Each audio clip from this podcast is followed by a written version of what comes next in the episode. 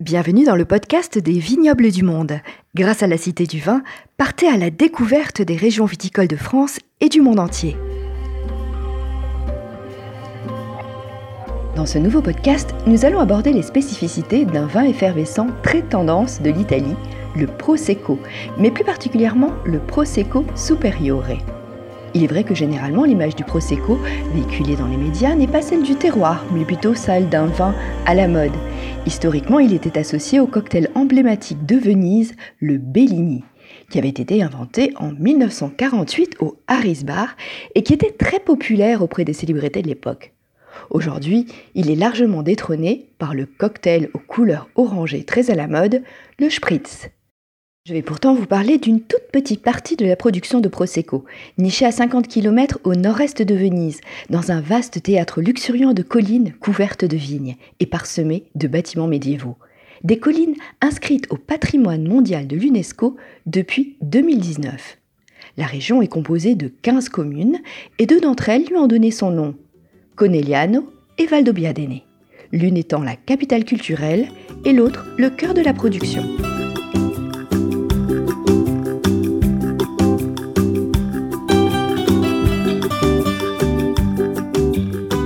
Semblerait que l'on produise du vin dans la région dès l'époque romaine. Une stèle funéraire rappelle les mots d'un centurion romain citant les vendémiales, qui étaient les célébrations lors des vendanges. Au Moyen Âge, ensuite, vers le VIe siècle, l'évêque de Poitiers, Vernance Fortuna, évoque dans ses récits la présence du vignoble dans sa ville natale de Valdobbiadene. Il y a quelques années, j'ai eu l'occasion de photographier une fresque incroyable du XIIe siècle, peinte sur la façade externe de l'église paroissiale de San Pietro di Feletto. On y voit un Christ qui souffre, entouré d'outils de travail et de nombreuses références à la viticulture. Le message est que le dimanche doit être un jour de repos. Ainsi, la vigne et le vin faisaient déjà partie à cette époque de la vie quotidienne. Nous savons aussi que la République de Venise sera une grande consommatrice des vins des collines de Trévise. Et c'est en 1772 que l'on retrouve pour la première fois une citation écrite par Francesco Maria Malvotti qui associe le Prosecco à Conegliano Valdobbiadene.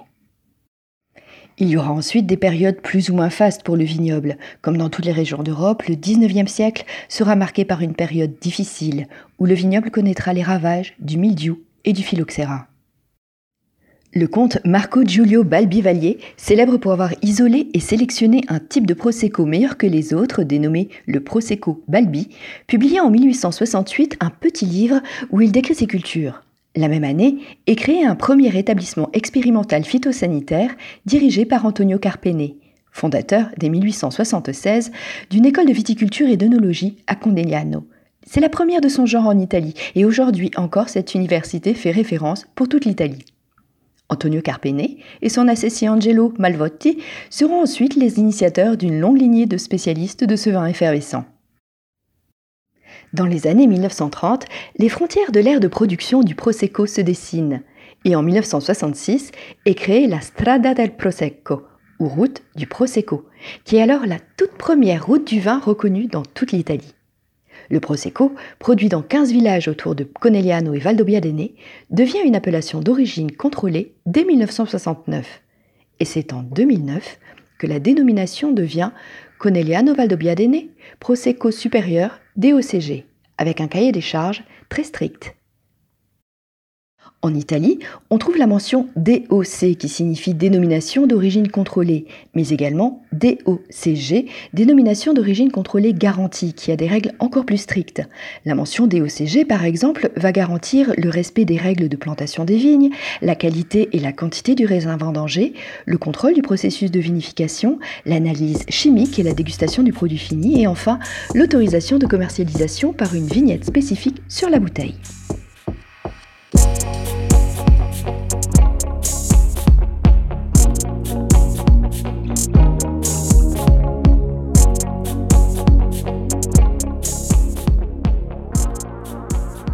Pour bien se situer à nouveau, la région de Conegliano Valdobbiadene s'étend sur une zone située à une petite heure au nord de Venise et à environ 100 km des montagnes des Dolomites.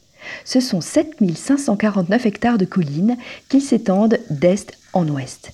Les vignobles sont plantés sur les versants sud pour une meilleure exposition au soleil. tandis que le versant nord reste boisé pour protéger des vents froids venant des Alpes. L'altitude des collines varie entre 100 et 500 mètres.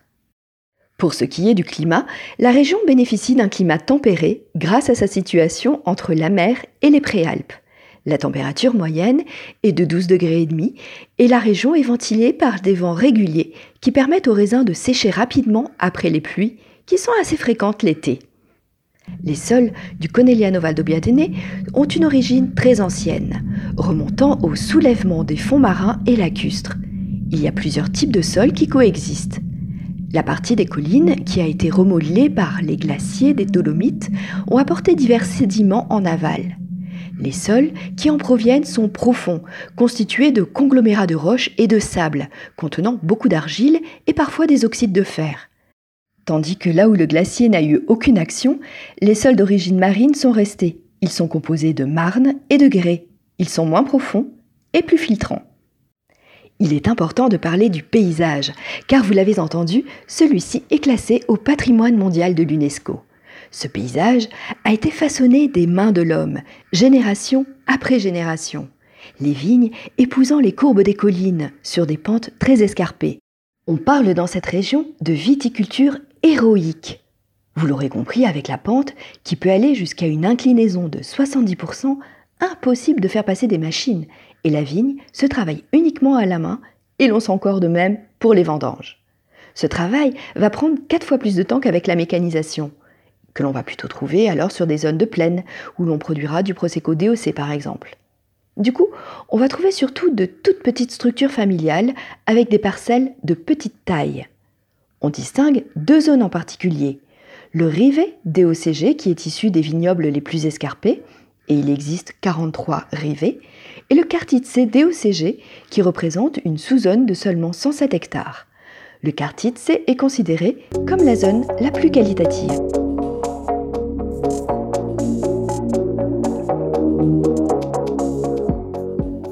Je voudrais maintenant aborder le caractère si particulier du Prosecco Superiore au-delà de l'effet terroir. Ce Prosecco est un vin qui doit contenir au moins 85% de cépage Glera. Le Glera est un cépage qui aime l'eau, mais craint la stagnation. La pente importante va alors jouer un rôle essentiel, puisqu'elle va permettre au sol d'être toujours bien drainé. On va parfois assembler le Glera avec des cépages complémentaires autochtones, comme le Verdizzo, le Pereira, la Bianchetta ou encore le Glera Lunga ainsi que des cépages internationaux comme le pinot noir et le chardonnay. La prise de mousse du Prosecco se fait en lançant une seconde fermentation naturelle.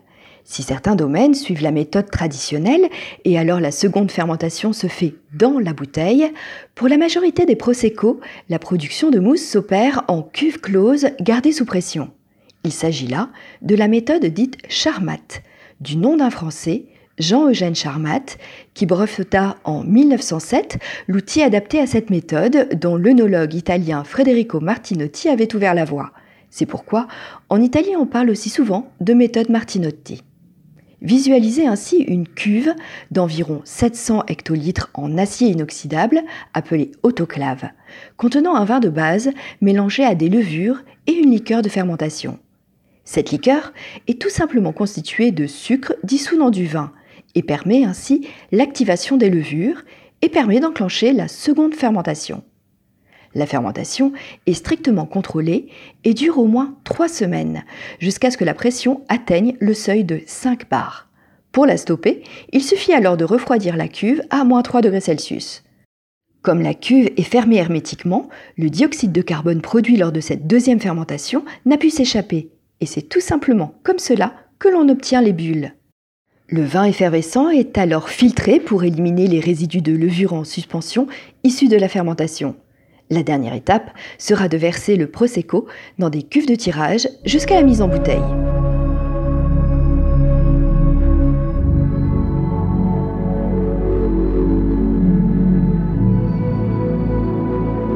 Il ne reste plus alors qu'à déguster ce Prosecco. Il est préférable de le servir seul et non pas mélangé en cocktail pour percevoir les subtilités des arômes de ce Prosecco Superiore. Il existe en version extra brute, brute, extra dry et dry en fonction de la sucrosité recherchée. Il peut ainsi accompagner une grande diversité de plats. On pourra percevoir des arômes de fruits à pulpe blanche, comme la pomme ou la poire, mais aussi d'agrumes et de pêche ou d'abricots, ainsi que parfois des notes de rose, ainsi même une légère note d'amande en arrière-goût. Le goût est harmonieux et élégant, d'une grande fraîcheur, soutenu par des bulles fines et légères. Vous retrouverez les paysages somptueux des collines verdoyantes de Conéliane au Val de Biadene dans le parcours permanent de la Cité du Vin, dans la partie survol des vignobles.